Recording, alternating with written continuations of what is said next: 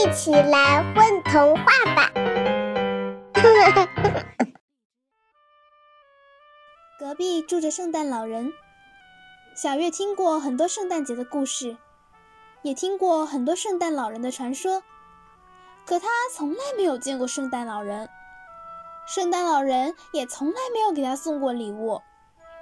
她想，如果圣诞老人真的会实现每个孩子的愿望的话，那他为什么不实现我的愿望呢？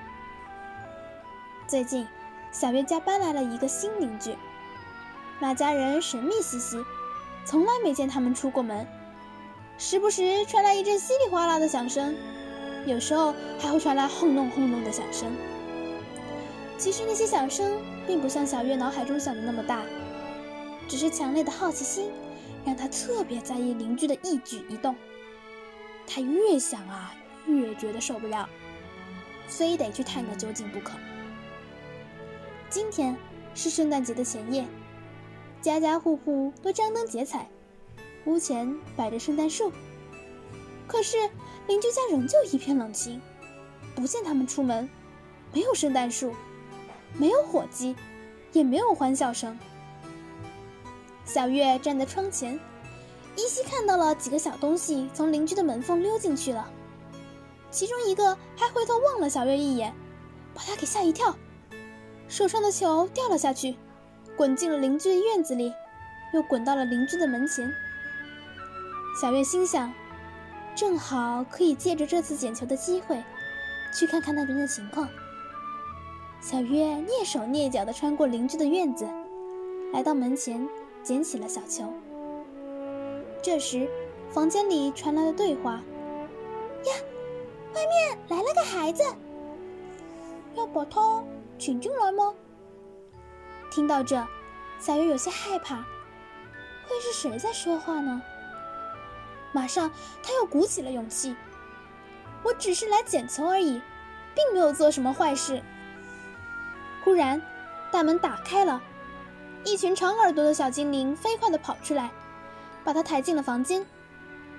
房间里面灯光璀璨，视野一片开阔，大到看不到边界，到处都是长耳朵的精灵在忙碌的工作着，还有那堆积如山的礼物，轰隆隆的声音就是从生产礼物的机器发出来的。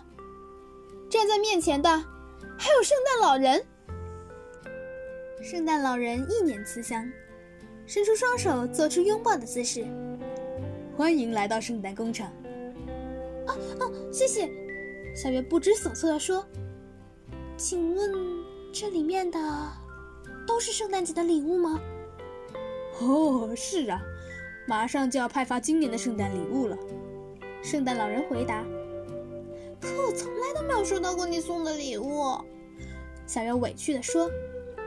你每年都有收到。圣诞老人拿来一个盒子，交到小月手上，打开看看。小月打开盒子，里面是一个水晶球。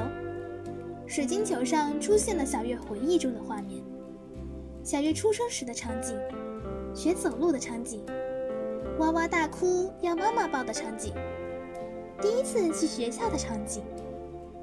有些小月都已经忘记了。没想到都被储藏在这个小球里面了。小月抱着水晶球，爱不释手。圣诞老人示意让他把水晶球重新装回盒子。人们的记忆总是那么不牢靠。每年我都会派很多很多圣诞精灵收集孩子们美好的回忆。到了圣诞节那天，再让圣诞精灵们变成我的模样，重新植入孩子的梦中。所以那些回忆才是真正的圣诞礼物。小月终于明白了。